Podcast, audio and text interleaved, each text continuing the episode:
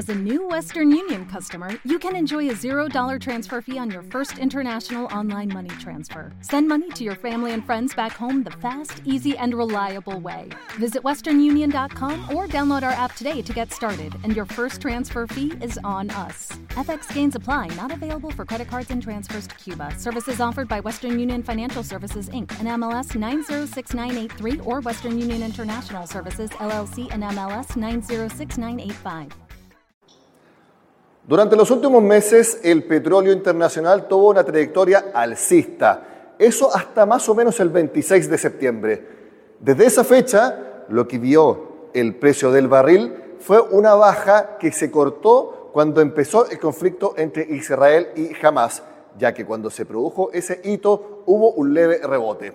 La pregunta es, ¿qué es lo que va a pasar con el precio del petróleo? ¿Podría subir si es que ese conflicto recrudece? También qué factor eh, pesa con el dólar, ya que ambos son muy importantes para los precios de los combustibles acá en nuestro país. Es el tema que les queremos proponer en este noticiario de Renta 4 Corredora de Bolsa. Lo analizamos junto al economista Jorge Germán, que está al contacto con nosotros. Jorge, gracias por estar acá en el noticiario de Renta 4.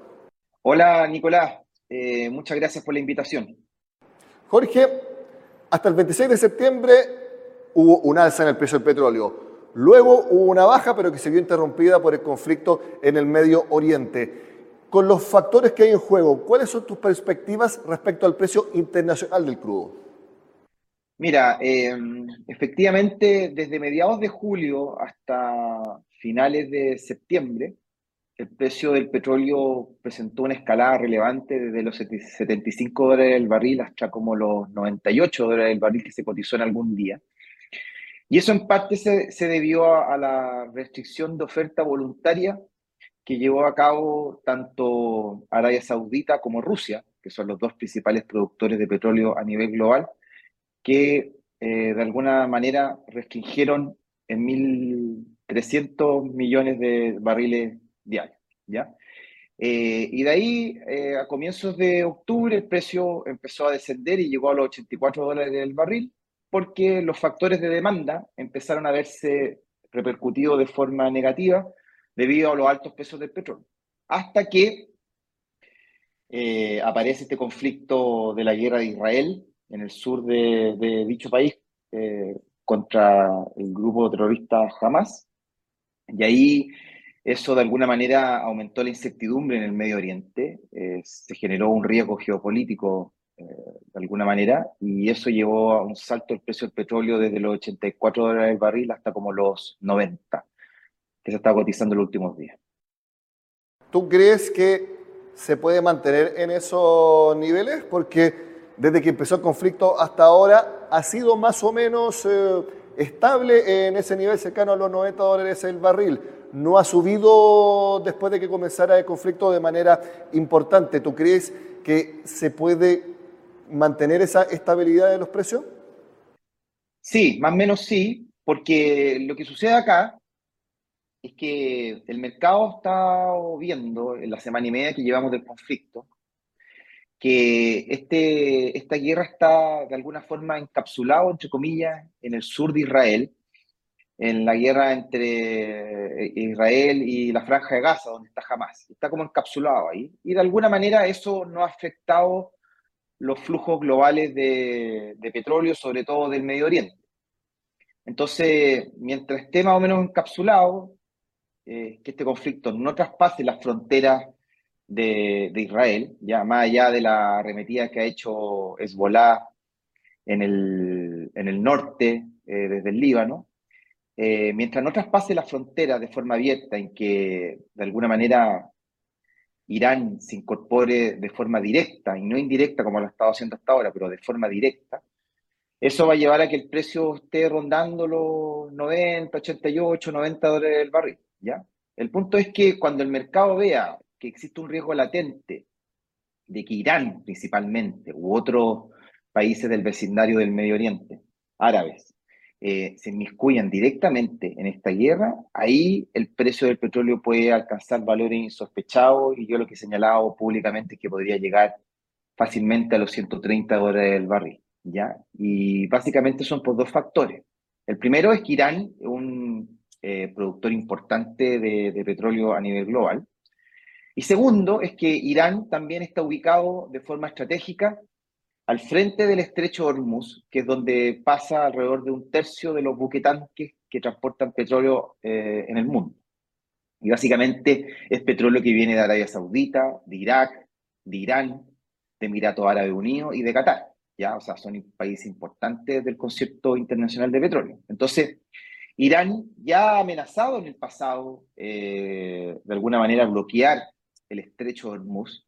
Entonces, eso no solamente afecta eh, la producción propia, sino que también la producción de, otros países eh, de, Medio Oriente, que son importantes productores de petróleo. Entonces, por eso es que si de alguna manera eh, Irán se inmiscuye de forma directa en este conflicto, se aumenta ese riesgo de que eso suceda, de alguna manera vamos a ver que el precio del petróleo va a empezar a escalar eh, hasta los 130 o más dólares el barril.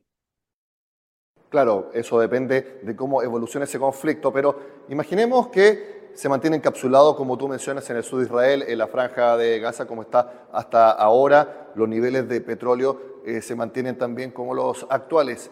Y también teniendo en cuenta que el dólar, lo más probable es que siga rondando los 950, 940 o 930 pesos. Ya se sabe que el Banco Central recién va a ver el tema del tipo de cambio en la próxima reunión de política monetaria que es el 26 de octubre. Es decir, no habría ninguna intervención del ente emisor hasta eso. Teniendo entonces los niveles de petróleo actuales en sus precios, y también de dólar. ¿Qué es lo que se puede esperar para los combustibles en nuestro país para las próximas semanas? Mira, eh, con un eh, precio del, barril de petróleo Brent en torno a los 90 dólares el barril, eh, y a eso le sumamos un tipo cambio en torno a los 9.40, 9.30, que hoy día, hoy día estuvo de alguna manera moviéndose en, en la mañana en los 9.30, ¿ya? eso en cierto sentido eh, permite eh, prever que la próxima semana, el 26, el jueves 26, va a subir 30 pesos la, gasolina en nuestro país, 15 pesos el diésel, y es bastante probable que en tres semanas más, ya, o sea, por ahí por mediados de noviembre, vuelvan a subir otros 30 pesos. Ya, o sea, con estos niveles de precio de petróleo de 90, eh, claramente el escenario de la, de la alza a mediados de noviembre se hace cada vez más latente. ¿ya? Y obviamente eso tiene implicancia inflacionaria, porque los precios de los combustibles tienden a aumentar y yo creo que van a seguir aumentando de aquí a diciembre, ¿ya? Por otro lado, eh, el dólar está bastante sobre depreciado, que es lo que creo yo, ya en relación a sus fundamentales. También está todo el tema del alza de los precios de los bienes perecibles después de la, de, la, de las lluvias de, los últimos meses. Entonces, todo eso hace prever que hacia adelante el panorama inflacionario eh, es un poquito de mayor inflación a lo que se estaba proyectando hace unos meses atrás.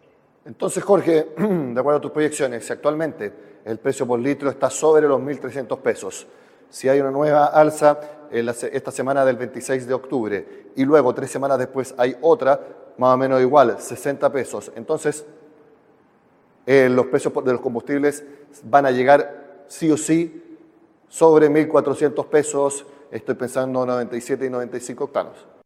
Sí, efectivamente, y va a suceder eso eh, en términos nominales, va a ser eh, récord histórico, ¿ya? en términos reales no, porque hay que seguir una ajuste por la inflación, hay otros, hay otros periodos anteriores, pero, pero dentro del análisis histórico va a estar dentro de los precios más altos.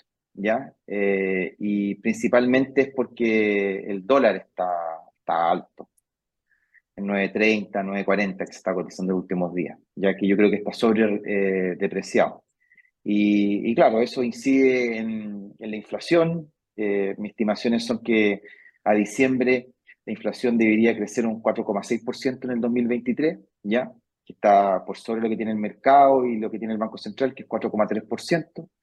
Y el panorama hacia adelante de la convergencia hacia el 3%, que es la meta del Banco Central, yo creo que va a ser más lenta de lo que estima el, Instituto Emisor.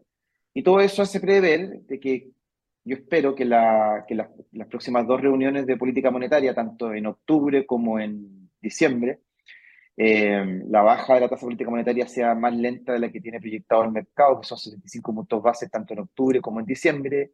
Y yo creo que debería ser, no sé, 50 o incluso 25 puntos base ahora en octubre y 50 puntos base en diciembre, ¿ya? Por darte un ejemplo. ¿Por qué? Porque yo creo que el panorama inflacionario está siendo un poquito eh, mayor a lo que se estaba previendo hace unos meses atrás.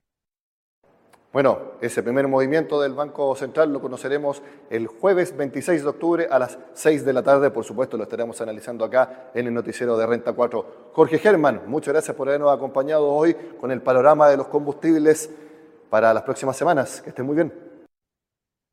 Muchas gracias, Nicolás. Hasta luego. Soy Nicolás Paut y ha sido un placer estar con ustedes en este episodio del Noticiero de Renta 4. Que estén muy bien.